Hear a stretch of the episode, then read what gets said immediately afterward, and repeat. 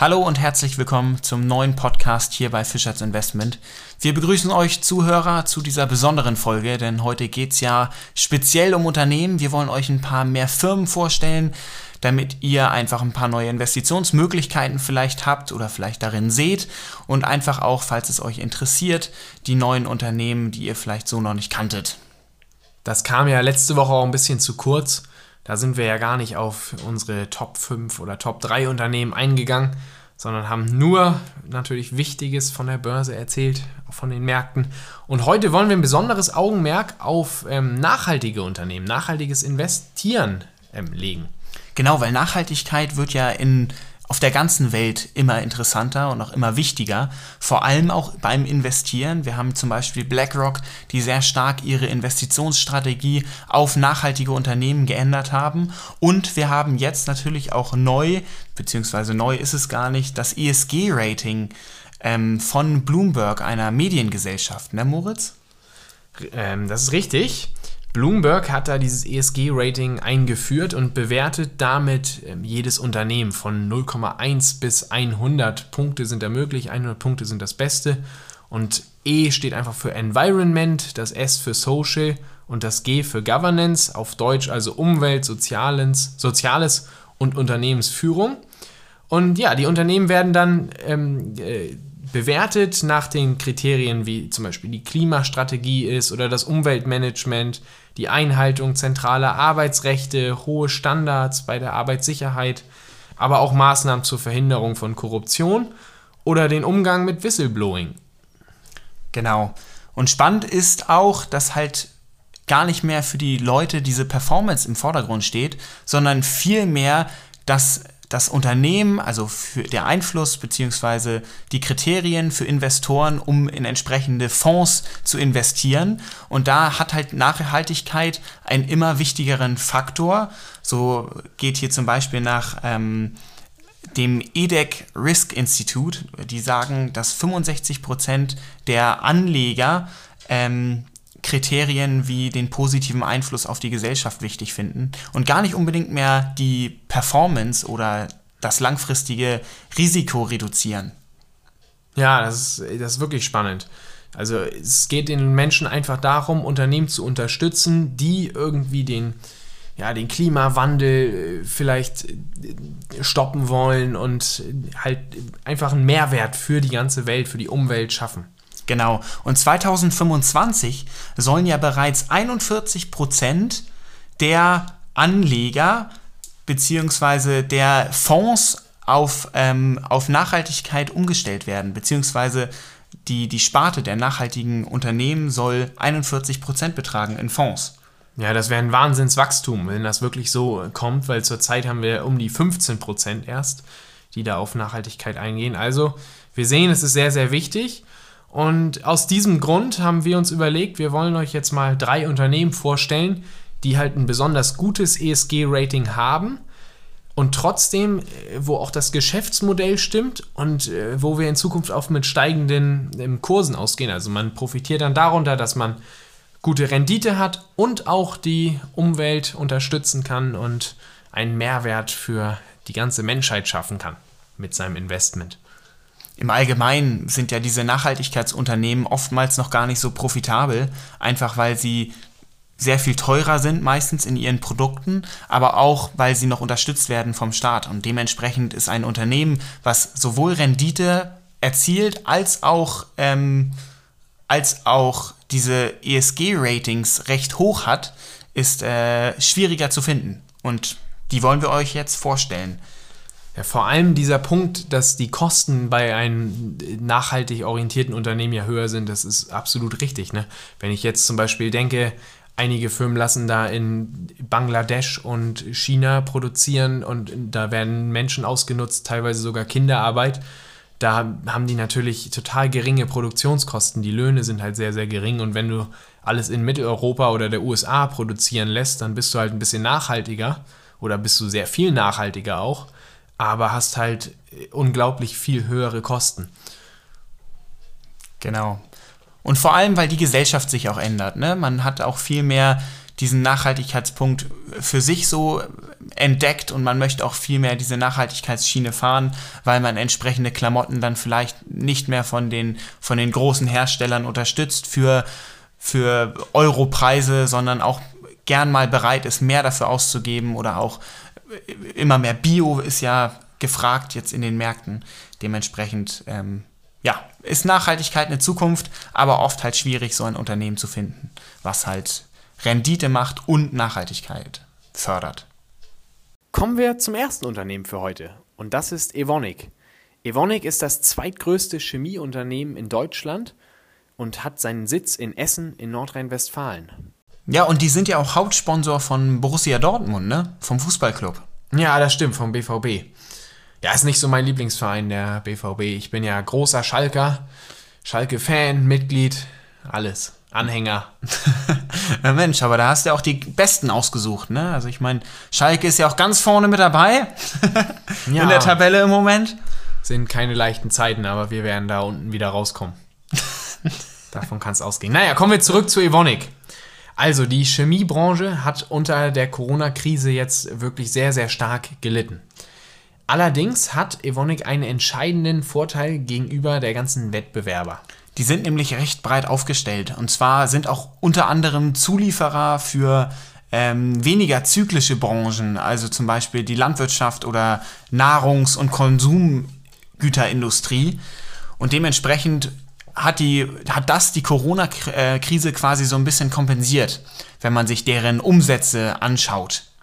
Ja, die haben wirklich wieder stabilere Zahlen und das macht ja auch Sinn, weil wir werden in jeder Krise essen müssen und auch die Landwirtschaft, das, das wird es halt immer geben und das ist immer ein Bedarf da.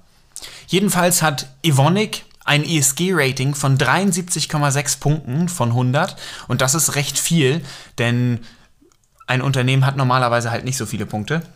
Und interessant ist zusätzlich noch, dass die halt jetzt auch eine ähm, nachhaltigere Methode zur Wasserstofferzeugung äh, erfunden haben oder gefunden haben. Und das funktioniert durch anionenleitende Membran, so wie ich das hier lese. Das musstest du ablesen, oder? ja, wir sind keine Chemiker, wir kennen uns nicht so aus mit Membran und Anion. An Anion heißt das, glaube ich. Naja, auf jeden Fall, ja, genau. Der Megatrend Wasserstoff, da ist Evonik jetzt auch tätig. Und von daher haben sie sich auch ihr ja, nachhaltiges Rating verdient. Also das erste Unternehmen, was wir empfehlen würden für Nachhaltigkeit und auch eine vielversprechende Rendite.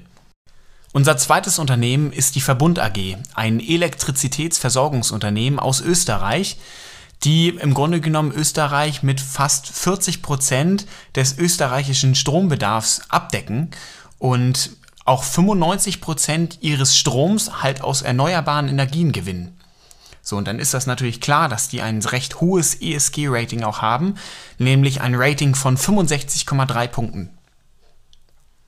Ja, auch hier klar sehr nachhaltig und in der letzten Zeit haben wir auch schon gesehen, eigentlich alle Aktien, die irgendwas mit Wind, Solar und Wasserkraft zu tun haben, sind da wirklich ja durch die Decke gegangen. Da ist Verbund jetzt keine Ausnahme, auch die sind schon kräftig gestiegen, aber haben halt eine Zukunft, haben auch schon ja sehr viele Kunden, dadurch, dass sie ja fast die Hälfte der österreichischen Bevölkerung mit Strom versorgen. Und spannend ist ja hierbei auch, dass die auf allen Stufen der Wertschöpfungskette tätig sind. Das heißt beim Handel, beim Transport und beim Vertrieb. Also machen nicht nur allein die Stromerzeugung. Ja, das stimmt. Das ist wirklich ein Vorteil. Die Aussichten sind ja auch glänzend. Sie haben, kriegen auch ständig neue Förderprogramme und konnten dadurch auch schon die Ziele wieder nach oben schrauben und übernehmen auch weiter Firmen. Zum Beispiel letztens haben sie die Gas Connect Austria übernommen. Also ist ein Unternehmen, was wirklich im Wachstum noch mittendrin ist und da ist noch lange kein Ende in Sicht. Genau, also ein Spannendes Unternehmen, nachhaltig, ein gutes ESG-Rating und auch profitabel. Kommen wir zum nächsten Unternehmen und zwar. Was ist das, Moritz? Das ist Plastik und das wollen wir jetzt mal ersetzen durch, Tom? Papier. Genau. Und damit haben wir auch eigentlich schon das Geschäftsmodell unseres nächsten Unternehmens erklärt. Ein finnisches Unternehmen und zwar Stora Enso. Die sind der zweitgrößte, das zweitgrößte Forstunternehmen der Welt und auch eines der größten Papier- und Verpackungshersteller. Und die wollen nämlich Plastik ersetzen durch Papier in Verpackungen. Ja, und das ist ja wirklich eigentlich ein gutes Geschäftsmodell, weil wir haben ja so viele Plastikverpackungen. Allein wenn man im Supermarkt mal sich umguckt, jede Nudeln, da ist immer Plastik dran. Also ich sehe da eine gute Zukunft und die haben ja auch schon eine kunststofffreie Verpackung für Schokolade entwickelt, mit der sie die CO2-Emissionen um mehr als 70 Prozent reduzieren konnten. Also das ist schon mal wirklich ein beachtlicher Erfolg. Und dazu muss man jetzt aber sagen, die Corona-Krise hat das Papiergeschäft gerade erheblich belastet. Also die leiden gerade ziemlich unter dieser Corona-Krise. Das einzige, äh, der einzige Hoffnungsschimmer ist da das ganze Online-Shopping, der Online-Shopping-Boom. Genau, denn wir sehen Potenzial hier in der Aktie. Die haben auch zum einen ein ESG-Rating von 69,4 und, wie schon Moritz gerade gesagt hat, der Onlinehandel boomt ja im Moment und wird ja eigentlich gefördert durch die Corona-Krise. Und davon profitiert natürlich auch das Unternehmen Stora Enso, denn so mehr geliefert wird, desto mehr Verpackungen gibt es auch und desto mehr Verpackungen werden auch ähm, nachgefragt. Und da ist es natürlich schön, hier ein, eine Alternative zum Plastik zu haben. Richtig. Ein weiterer Vorteil ist, dass durch ähm, die wachsende Weltbevölkerung auch immer mehr Papier, Möbel, Holz, alles nachgefragt wird. Ist ja klar, je mehr Menschen wir sind, desto äh, größer ist der Profit auch dann von Stora Enso, Enso als ähm, zweitgrößtes Forstunternehmen der Welt. Genau, und politisch ist das ja auch immer gefragter oder interessanter, halt diesen Plastikkonsum zu reduzieren. Man hat äh, den ökologischen Fußabdruck, wo das auch ein wichtiger Faktor drin ist.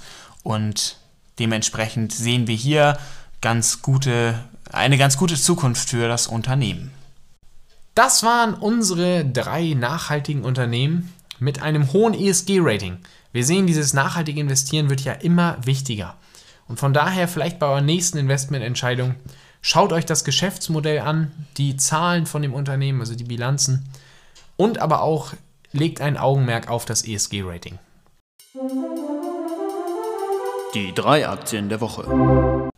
Okay, weg von ESG-Ratings hin zu Starbucks. Starbucks könnte jetzt ein Corona-Profiteur sein, denn wie Experten vermuten, wird sich die Wirtschaft wahrscheinlich K-förmig erholen. Das heißt, große Unternehmen werden wachsen und kleine Unternehmen werden verdrängt und werden pleite machen. Und besonders in der Kaffeebranche kann man das sehr wahrscheinlich beobachten.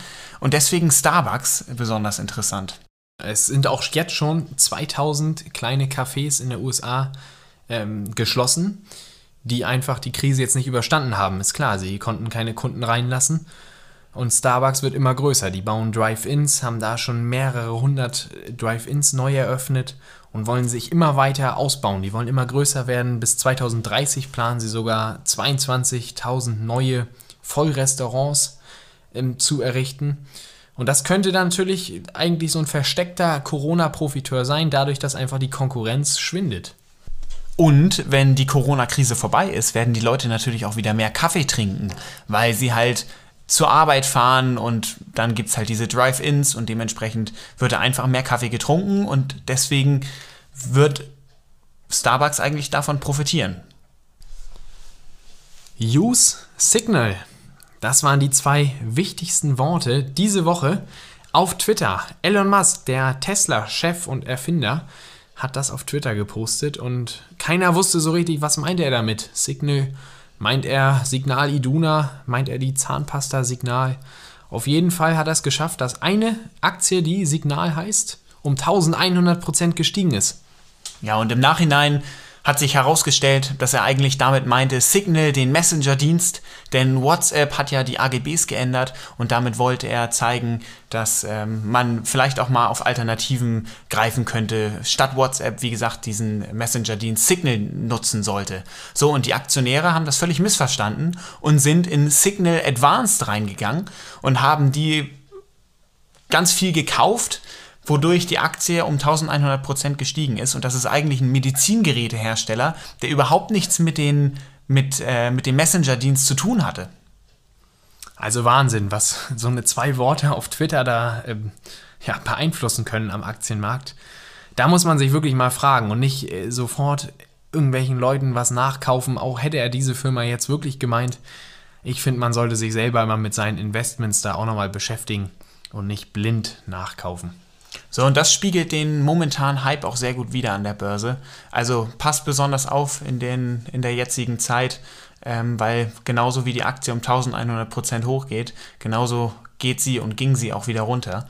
Dementsprechend passt auf und kauft nicht einfach blind nach irgendwelchen Tweet-Kommentaren, Tweets. Als letztes Unternehmen für heute schauen wir uns nochmal kurz die TUI AG an. Weltweit führender Touristikkonzern. Brauchen wir nicht viel zu sagen. Tourismus während Corona ist natürlich nahezu komplett eingebrochen. Die Leute fliegen nicht mehr in den Urlaub. Es gibt auch kaum Geschäftsreisen im Moment. Das belastet die Aktie natürlich sehr, sehr stark. Am Kurs sieht man das auch. Der ist wirklich eingebrochen. Und jetzt ist auch zum erneuten Mal der Staat, der deutsche Staat eingestiegen mit etlichen Millionen als Hilfspaket sozusagen, um TUI am Leben zu halten. Aber das ist ja ein Verbrennungsgeschäft für den Staat. Das ganze Geld ist da eigentlich nichts mehr wert. Warum macht das der Staat? Ich meine, das ist ein deutsches Unternehmen, was weltweit, wie gesagt, führend ist in der äh, Tourismusbranche. Das heißt, ähm, da hängen viele Mitarbeiter dran, viele Arbeitsplätze und auch halt ist eine große Einnahmequelle des Staates, kann man auch so sagen. Dementsprechend versuchen die natürlich, die, die Wirtschaft am Leben zu halten und dementsprechend äh, buttern die natürlich unheimlich viel Geld in TUI ähm, rein. Aber wir wissen, wenn der Staat so viel Geld für ein Unternehmen ausgibt, dann ist das kein gutes Zeichen für eine Aktie. Ich meine, wir haben das bei der Commerzbank gesehen. Die waren damals, als die Aktie bei 50 Euro stand, wurde auch jede Menge Geld in die hineingesteckt und inzwischen sind die bei 5 Euro. Also das ist eigentlich ein Anzeichen für, für äh, die wären ja auch eigentlich pleite. Ja, und man weiß auch nicht, wie sich das jetzt entwickelt in den nächsten Jahren äh, mit dem Tourismus. Es kann sein, dass alles wieder ganz normal weitergeht, sobald die Leute geimpft werden. Es kann aber auch sein, dass eine große Skepsis da jetzt erstmal in der Bevölkerung ist und die Leute vielleicht Ostseeurlaube oder Urlaube mit dem Auto generell ähm, vorziehen. Und daher lassen wir die Finger von TUI.